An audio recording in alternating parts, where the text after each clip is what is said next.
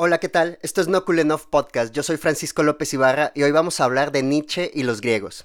Específicamente les voy a hablar de un libro llamado Ensayo sobre los griegos de Friedrich Nietzsche con un prólogo de Gustavo Valera y es de Ediciones Godot. Este libro contiene cuatro ensayos de Nietzsche, de hecho es un Nietzsche más o menos joven. Estos cuatro ensayos son El Estado griego, Homero y la filología clásica, La lucha de Homero y Sobre la música y la palabra, que es un fragmento inédito. No me voy a enfocar para nada en la vida de Nietzsche. En algún momento podremos hablar sobre su vida y sus demás obras. Hoy lo que me interesa es hablar un poquito sobre estos ensayos porque se relacionan directamente con lo que hemos estado hablando acerca de Homero, específicamente Homero. Y bueno, antes de terminar el año espero que podamos tener un podcast sobre Hesíodo. Y bueno, todo esto va muy de la mano. Además de que cuando hablemos de la tragedia griega, también quiero hablarles del nacimiento de la tragedia, igualmente de Nietzsche. Y digamos que los ensayos incluidos en este libro son como un prólogo o están conectados de alguna manera con este libro tan importante de Nietzsche. Primero quiero hablarles un poquito de lo que dice Gustavo Valera en el prólogo. Aquí pues nos habla un poquito de las influencias de Nietzsche o del Nietzsche joven, eh, particularmente de Arthur Schopenhauer con su voluntad de vivir y cómo ésta se convierte en una experiencia estética con Richard Wagner. En algún momento ya veremos pues, o hablaremos un poco sobre la amistad que tuvieron el músico alemán y el filósofo alemán Nietzsche. Y bueno, les voy a leer un fragmento de este prólogo escrito por Valera. Homero es antes de la Grecia clásica de Pericles, antes que Sócrates, que Platón y entonces, previo a la semilla de la filosofía occidental. Un rastreo para reconocer allí más la tensión que la quietud, más el devenir de las fuerzas que el concepto. Dionisos, o la música, o la lucha como forma del vigor político, son fuerzas que emergen como condición de una vida más plena, la conjura del miedo o del resentimiento moderno, más la interperie que la domesticación del hombre en la casa de los conceptos. Nada de esto quiere decir el imperio del irracionalismo, no. Lo que Nietzsche busca en el mundo antiguo es otra genealogía de su presente, reconocer el momento en el que el sentido se invirtió, en el que las fuerzas se ordenaron en torno a la idea, a lo imperecedero, a lo inmóvil. Bueno, aquí nos habla un poquito sobre eh, tal cual, o sea, la pregunta de Nietzsche es una pregunta que se va a hacer muchísimas veces. También lo vamos a ver mucho en Genealogía de la Moral. Y de hecho, esta forma de genealogía, ya después otros autores, eh, filósofos muy importantes, como lo serán Michael Foucault o Judith Butler, van a tomar esto de la genealogía para empezar a clarificar un poco su presente. Porque si nos vamos al inicio o al origen de, de los conceptos o de las cosas, vamos a poder entender o tener un entendimiento un poco más claro sobre lo que es el presente que de hecho esto pues es una idea que viene mucho seguramente de la pasión que tenía Nietzsche por la filología, que es esta ciencia que estudia el desarrollo diacrónico de la lengua. Y bueno, Gustavo Varela nos habla sobre el nacimiento de la tragedia y que es un texto en el que se derraman, cito, las aguas del Estado griego, la lucha de Homero y Homero y la filología, que son tres de los cuatro ensayos que incluye este libro. Cuando hablamos de Homero y la tragedia, hablamos, según Nietzsche, de la condición de existir, la cual se contrapone a Sócrates y la voluntad de la verdad, que es administrada de una manera racional. No es un problema antiguo, según el filósofo alemán. Eh, tenemos que la filosofía de la domesticación eh, siempre pues, estuvo ahí para Nietzsche, y a esta se opone la fuerza creadora. Sobre la música y la palabra, que es el cuarto ensayo, es una extensión del nacimiento de la tragedia, y todos estos textos se van a ver totalmente influenciados por Wagner en esta primera etapa del filósofo alemán. Y por último tenemos que estos textos fueron escritos entre 1868 y 1872. Esto quiere decir que si Nietzsche nació en 1844, quiere decir que tendría entre 24 y 26 años cuando escribió estos textos. Ahora les voy a hablar de cada uno de los ensayos. El Estado griego. En este ensayo comenzamos hablando sobre la angustia que causa la palabra esclavo para las personas modernas, es decir, las personas de finales del siglo XIX, principios del XX, que sería este tiempo en el que, del que hablaba Nietzsche. Nietzsche nos habla sobre dos prejuicios que se supone que teníamos sobre los griegos. Uno es la dignidad del hombre y el otro es la dignidad del trabajo. Cito, ¿y qué hemos de ver nosotros en la necesidad del trabajo de tantos millones de hombres, sino el instinto de conservar la existencia? El mismo instinto omnipotente por el cual algunas plantas raquíticas quieren afianzar sus raíces en un suelo roquizo. Antes de continuar, tengo que hacer un disclaimer. Todo lo que voy a estar hablando ahorita va a ser lo que dice o lo que opina Nietzsche. Mucho cuidado, ¿eh? Solamente estoy diciendo o estoy haciendo un resumen sobre las ideas contenidas en este libro, pero no es lo que yo pienso exactamente. Nietzsche dice que sobre todos estos trabajadores y esclavos flota, cito, la noble quimera de la cultura artística. En esta lucha por la existencia siempre se contrapone la necesidad del arte. Cito, de esta amalgama artificial ha nacido la necesidad de justificar y disculpar ante el concepto del arte aquel primer instinto de conservación. Por esto creemos en la dignidad del hombre y en la dignidad del trabajo. Después veremos esta idea sobre el trabajo y cómo éste era vergonzoso para los griegos. Cito, el trabajo es una vergüenza porque la existencia no tiene ningún valor en sí, pero si adornamos esta existencia por medio de ilusiones artísticas seductoras y le conferimos de este modo un valor aparente, aún así podemos repetir nuestra afirmación del que trabajo es una vergüenza. Y por cierto, en la seguridad de que el hombre que se esfuerza únicamente por conservar la existencia no puede ser un artista. Esto es muy importante porque vamos a contraponer un poco lo que es Homero y toda esta historia de los héroes que luchan y saquean los pueblos que están invadiendo, que serían estos hombres muy parecidos probablemente a los antiguos laconios o espartanos, que se dedicaban simplemente a gobernar sobre los ilotas que eran esclavos, en contraposición contra los atenienses, que eran de alguna manera una ciudad-estado con pues trabajadores, con tecnologías, con arte. Y esto se va a contraponer, es decir, el mundo homérico se va a contraponer al mundo de Hesiodo.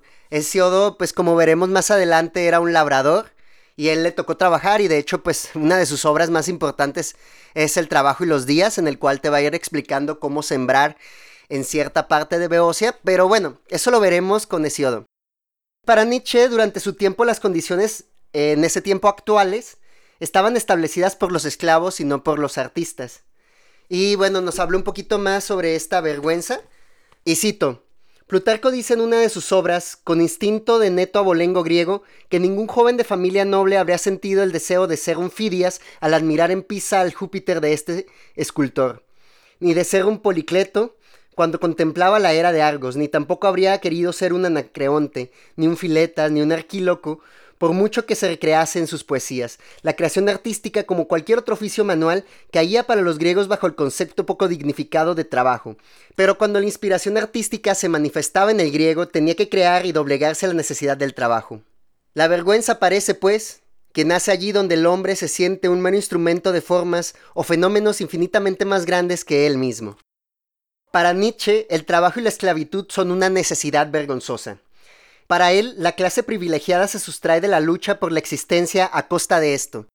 Cito, en consecuencia debemos, desde luego, asentar una verdad, por cruel que parezca, que la cultura requiere necesariamente, esencialmente, la existencia de la esclavitud, y esta es una verdad que no deja lugar a dudas sobre el valor absoluto de la existencia. Es el buitre que robe las entrañas de todos los prometeos de la cultura. La miseria del hombre que vive en condiciones difíciles debe ser aumentada, para que un pequeño número de hombres olímpicos pueda cometer la creación de un mundo artístico.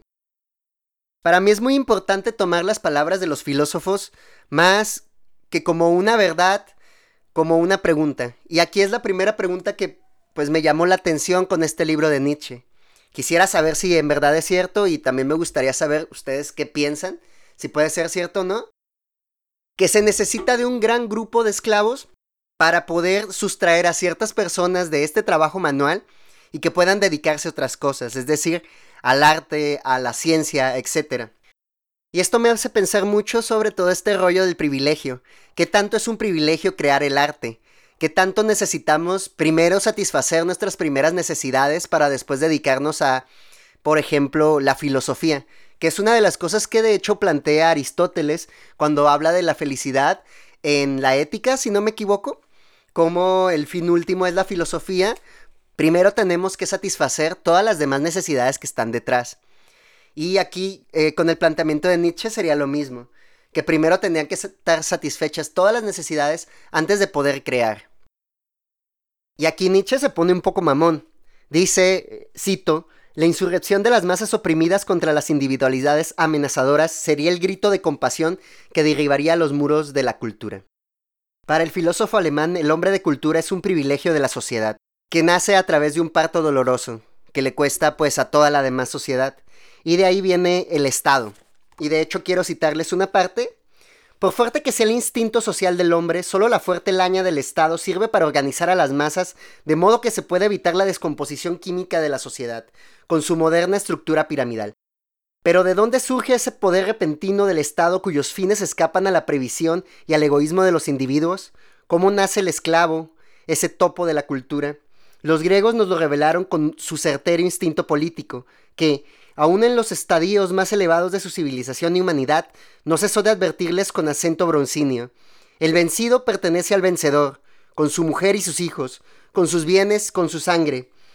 La fuerza prima al derecho, y no hay derecho que en su origen no sea demasía, usurpación violenta. Al leer este fragmento del texto, me hizo pensar muchísimo en la lectura que tuve este año de Foucault, y cómo el poder se va organizando a través del Estado o cómo va organizando a las masas, porque al final de cuentas, pues, cómo se van a acomodar las masas, ¿no? Es algo que me da mucha risa cuando pienso en cosas como el anarquismo, en el cual no hay un Estado, y bueno, al final de cuentas, ok, no, no me voy a clavar en eso. Ah, no me voy a clavar en eso. Nietzsche llega entonces a la conclusión de que el Estado es la culminación de esfuerzos, su necesidad, sin él la naturaleza no podría redimirse por la virtud y el poder del genio. Cito, este goce instintivo en el Estado, cuán superior es a todo conocimiento. Cito, pero los griegos aparecen ante nosotros, ya a priori, precisamente por la grandeza de su arte, como los hombres políticos por autonomacia. Y en verdad, la historia no nos presenta un segundo ejemplo de tan prodigioso desarrollo de los instintos políticos. De tal subordinación de todos los demás intereses al interés del Estado, sino es, a lo sumo y por analogía de razones, el que dieron los hombres de Renacimiento en Italia. Tan excesivo era en los griegos dicho instinto que continuamente se vuelve contra ellos mismos y clava sus dientes en su propia carne. Ese celo sangriento que vemos extenderse de ciudad en ciudad, de partido en partido, esta ansia homicida de aquellas pequeñas contiendas, la expresión triunfal de tigres que mostraban ante el cadáver del enemigo, en suma, la incesante renovación de aquellas escenas de guerra de Troya, en cuya contemplación se embriagaba Homero como puro heleno. ¿Qué significa toda esta barbarie del Estado griego? ¿De dónde saca su disculpa ante el tribunal de la eterna justicia? Ante él aparece altivo y tranquilo el Estado, y de su mano conduce a la mujer radiante de belleza, a la sociedad griega. Por esta Helena hizo aquella guerra, ¿qué juez venerable la condenaría? Cito otro fragmento un poquito más adelante, yo no puedo menos que ver en el actual movimiento dominante de las nacionalidades y en la coetánea difusión del sufragio universal los efectos predominantes del miedo a la guerra. Y en el fondo de estos movimientos los verdaderos miedosos, esos solitarios del dinero, hombres internacionales sin patria, que dada su natural carencia de instinto estatal han aprendido a utilizar la política como instrumento bursátil y el Estado y la sociedad como aparato de enriquecimiento.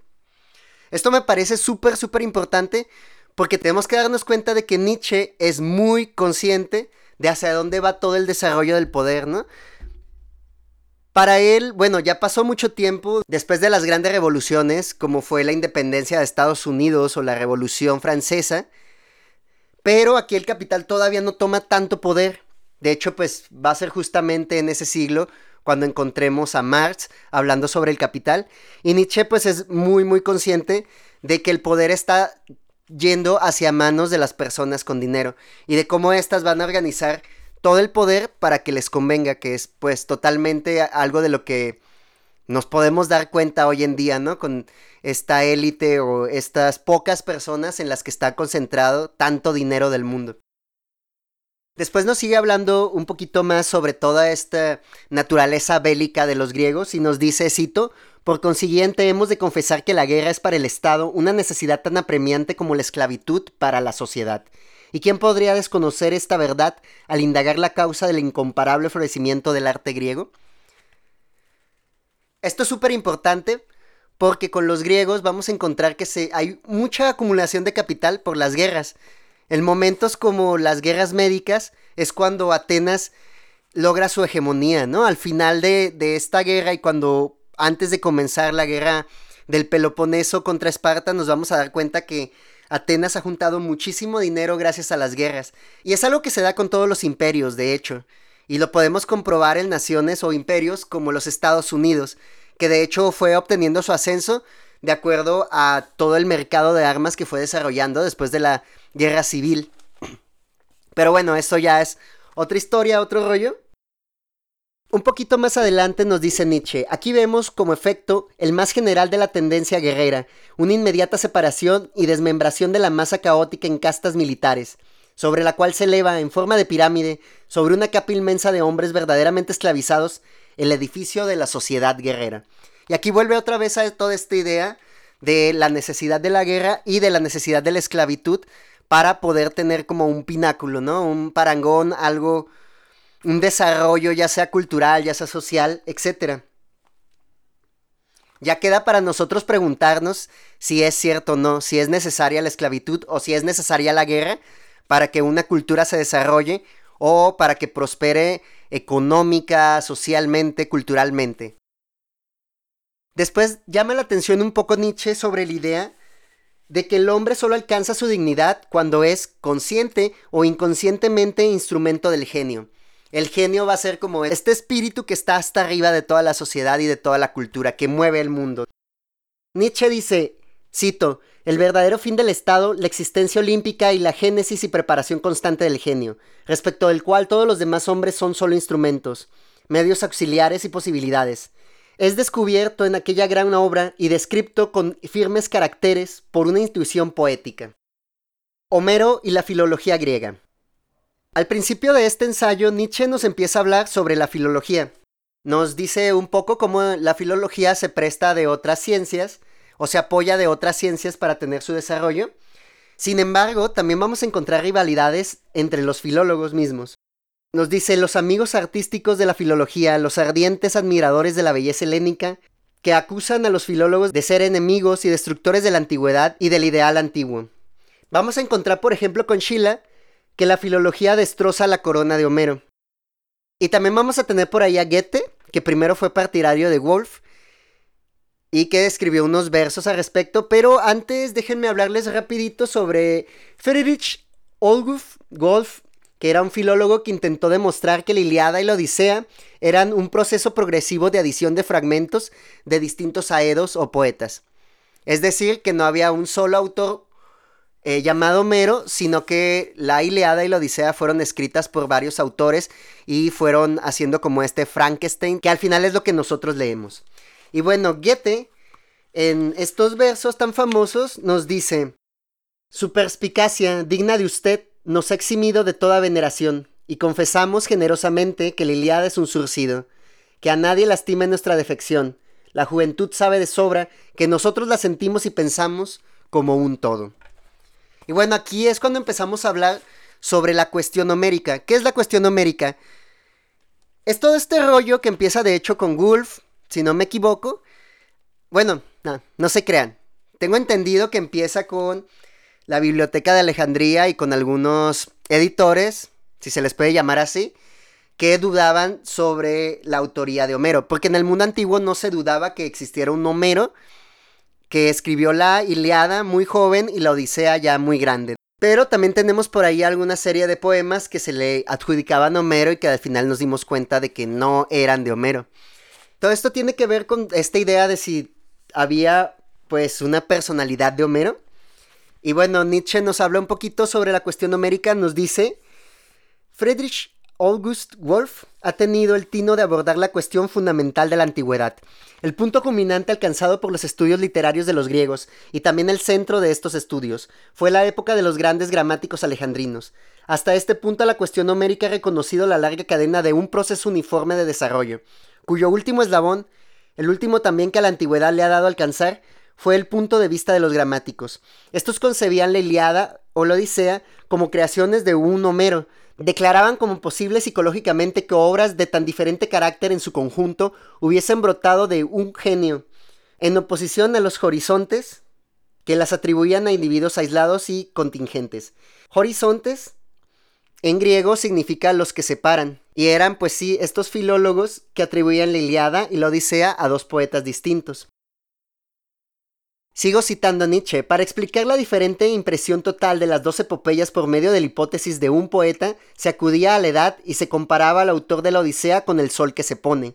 Por lo que respecta a la diversidad de las expresiones lingüísticas y conceptuales, el ojo de aquellos críticos demostraba inagotable agudeza y vigilancia, pero al mismo tiempo se habían inventado una historia de poesía homérica y de tradición, según la cual estas diversidades no debían atribuirse a Homero, sino a sus redactores y cantores, se creyó que las poesías de Homero se transmitieron durante mucho tiempo oralmente y que, en consecuencia, estuvieron expuestas a la ignorancia de los improvisadores y a la falta de memoria de los cantores.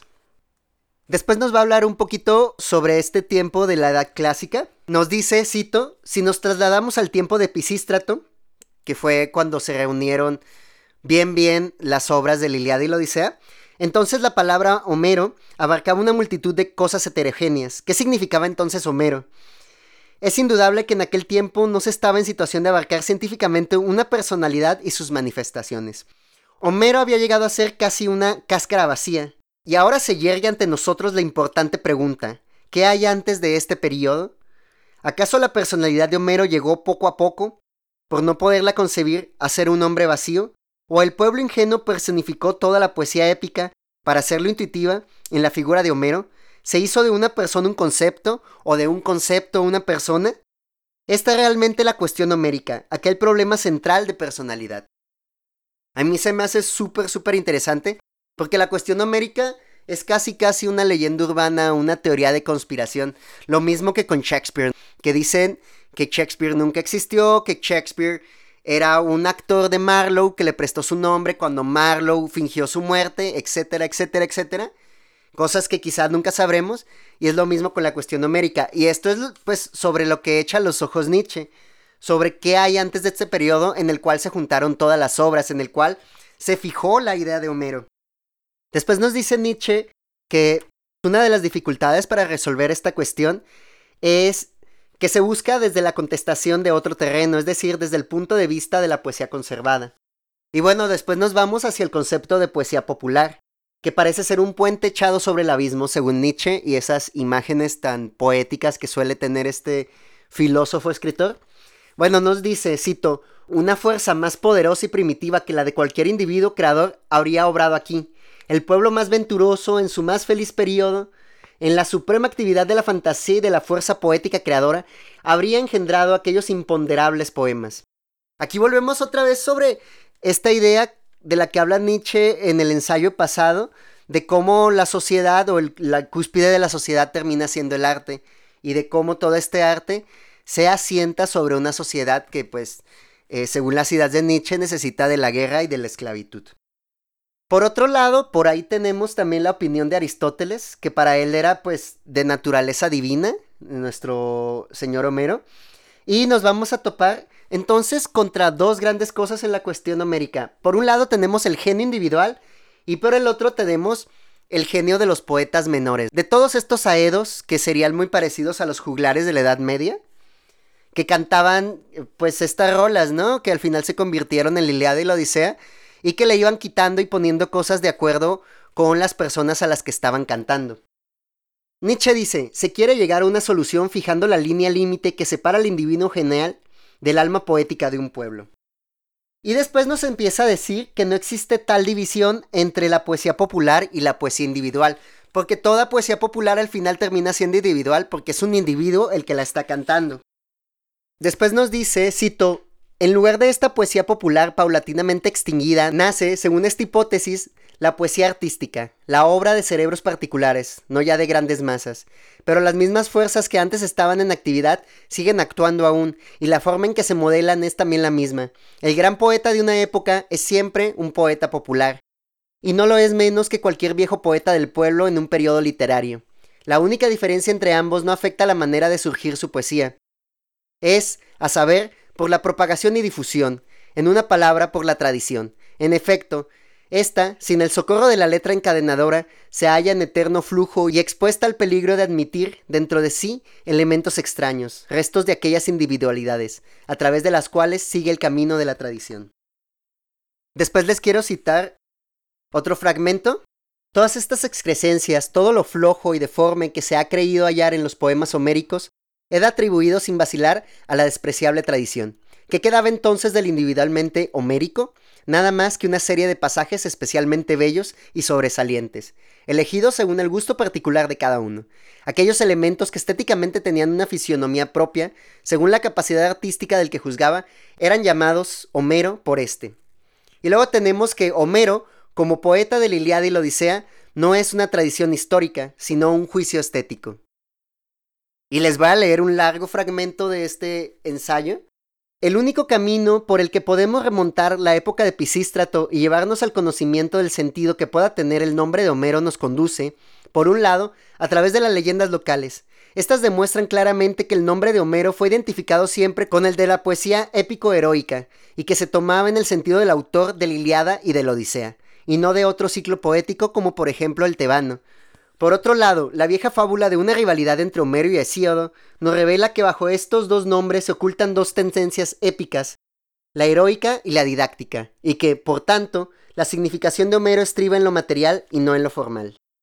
Es decir, en el contenido que tiene Homero, ¿no? Es lo que les estaba diciendo hace rato sobre Hesíodo y Homero, y de hecho dentro de algunos podcasts, cuando les hable sobre Siodo, vamos a ver también esta diferencia y también un poquito sobre toda esta polémica, ¿no? De que se supone que en algún momento se enfrentaron en unos juegos florales, o, o como quiera que se hayan llamado estas competencias entre poetas. Más adelante nos dice Nietzsche, antes bien la mayor parte de ellos, es decir, los filólogos, afirma que, para la concepción total de un poema como la Iliada, hace falta un individuo y que justamente este individuo es Homero, lo primero hay que concederlo, pero lo segundo yo tengo que negarlo, por las razones expuestas. Y enseguida dice Nietzsche, la Iliada no es una corona, sino un ramillete de flores. En un mismo marco están encerrados muchos cuadros, pero el que los reúna no se preocupa si el conjunto era agradable o rítmico. Para nada tomaba en consideración el todo, sino los detalles.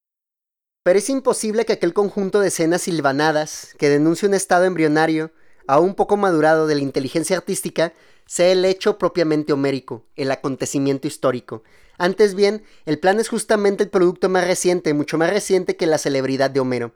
Por consiguiente, los que buscan el plan originario y perfecto buscan un fantasma, pues el peligroso camino de la tradición oral estaba orillado cuando se formó el plan.